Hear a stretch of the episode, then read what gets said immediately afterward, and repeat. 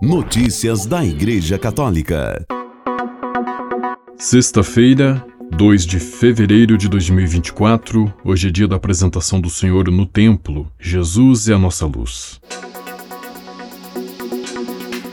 A uma delegação da Universidade de Notre Dame, o Papa falou que educação católica não significa fechamento. É preciso expandir o coração. Reportagem de Túlio Fonseca, do Vatican News. Na manhã desta quinta-feira, 1 de fevereiro, o Papa Francisco recebeu, em audiência no Vaticano, uma delegação da Universidade de Notre Dame, localizada em South Bend, Indiana, Estados Unidos. Durante o encontro, o pontífice proferiu um discurso e enalteceu a missão da instituição católica em promover a educação integral da juventude. Desde sua fundação, a Universidade de Notre Dame tem se dedicado a promover a missão da Igreja de proclamar o Evangelho por meio da formação de cada pessoa em todas as suas dimensões, afirmou o pontífice, ao recordar uma frase do fundador da Congregação de Santa Cruz, que mantém a universidade.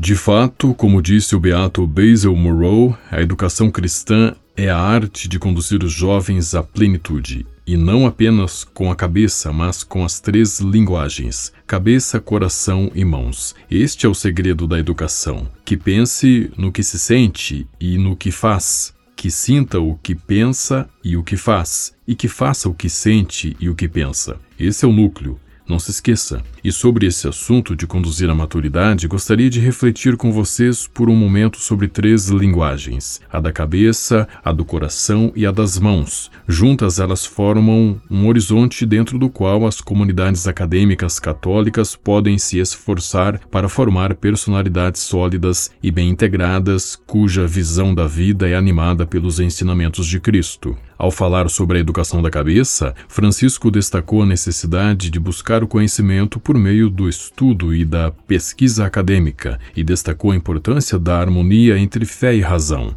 Os esforços educacionais empreendidos pelas instituições católicas, de fato, baseiam-se na firme convicção da harmonia intrínseca entre fé e razão, da qual decorre a relevância da mensagem cristã para todas as esferas da vida pessoal e social. Consequentemente, tanto os educadores quanto os alunos são chamados a apreciar cada vez mais, além do valor do aprendizado em geral, a riqueza da tradição intelectual católica em particular. A tradição intelectual existe, o que não significa fechamento. Não, é abertura. Existe uma situação intelectual que devemos preservar e sempre cultivar.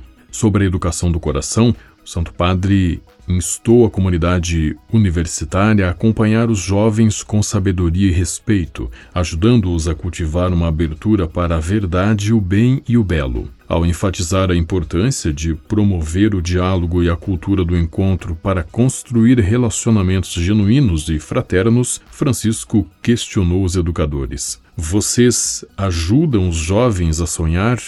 Isso também significa promover o diálogo e a cultura do encontro, para que todos possam aprender a reconhecer, apreciar e amar a todos como irmãos e irmãs e, acima de tudo, como filhos amados de Deus. Nesse sentido, não podemos ignorar o papel essencial da religião na educação do coração das pessoas. O último ponto que o Papa sublinhou foi a educação que acontece também através das mãos e encorajou a universidade a ir além dos muros acadêmicos, incentivando seus alunos a se comprometerem com a construção de um mundo melhor.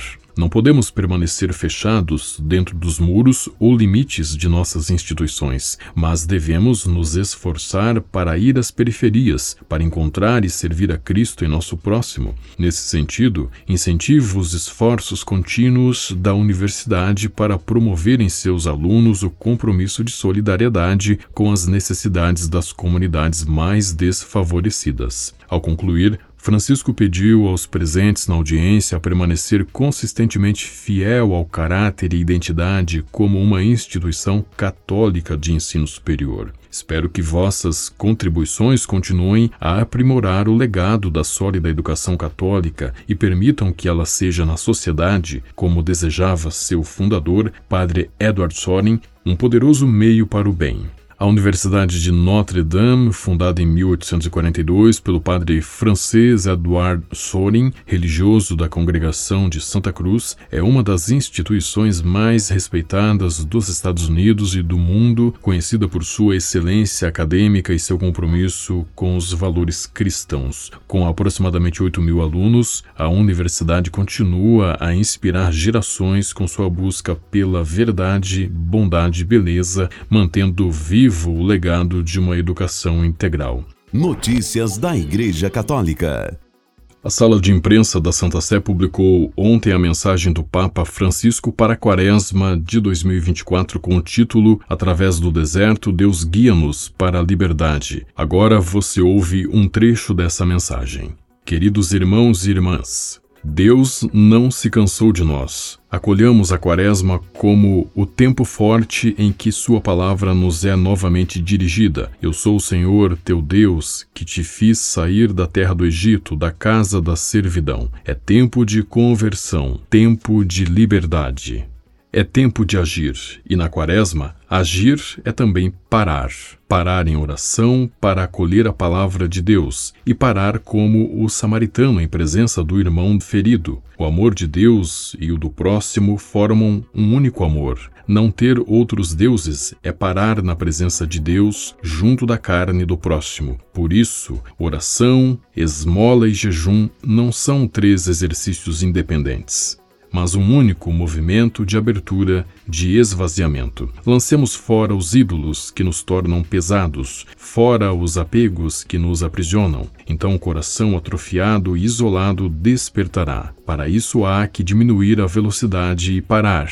Assim a dimensão contemplativa da vida, que a quaresma nos fará reencontrar, mobilizará novas energias. Na presença de Deus, tornamo-nos irmãos e irmãs, sentimos os outros com nova intensidade. Em vez de ameaças e de inimigos, encontramos companheiras e companheiros de viagem. Tal é o sonho de Deus, a terra prometida para a qual tendemos quando saímos da escravidão. Notícias da Igreja Católica. O Hospital São Camilo, em São Paulo, capital, está sob investigação por se recusar a instalar dispositivo intrauterino, DIU, em uma paciente em 22 de janeiro porque a doutrina católica proíbe o uso de contraceptivos. O hospital é administrado pela Ordem dos Ministros dos Enfermos, conhecida como Camilianos. Leonor Macedo, de 41 anos, procurou o hospital para implantar um DIU na unidade da Pompeia na zona oeste de São Paulo, no dia 22 de janeiro. Ao ter negado seu pedido, Leonor protestou contra o hospital em sua rede social X, na qual se identifica como subversiva. A rede de hospitais São Camilo informa que, por ser uma instituição confessional católica, tem como diretriz não realizar procedimentos contraceptivos em homens ou mulheres. Tais procedimentos são realizados apenas em casos que envolvam riscos à manutenção da vida, respondeu o hospital à agência ICI.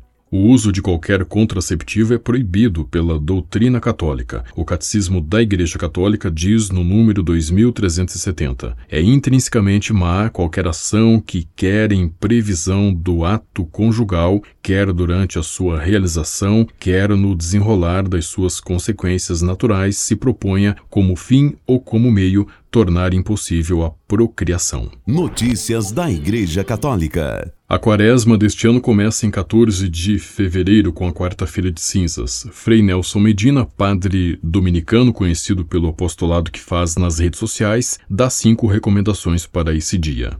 Primeiro, nunca tratemos as cinzas com superstição, algo como se eu não pude receber as cinzas, terei azar.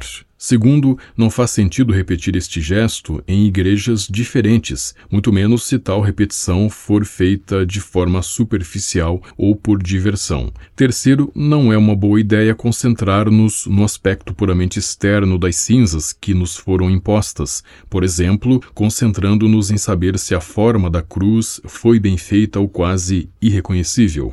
Quarto, se a cinza for apagada por acidente ou por causa da umidade ou transpiração, não é necessário recebê-la novamente. A sua razão de ser está muito mais na conversão interior. E quinto, é claro que não pretendemos saber sobre a vida espiritual de uma pessoa apenas por fatos externos, como, por exemplo, se ela recebeu ou não as cinzas. Deve bastar-nos dar um bom testemunho de vida cristã e saber dar a razão da nossa esperança a quem a pede, como ensina o apóstolo São Pedro.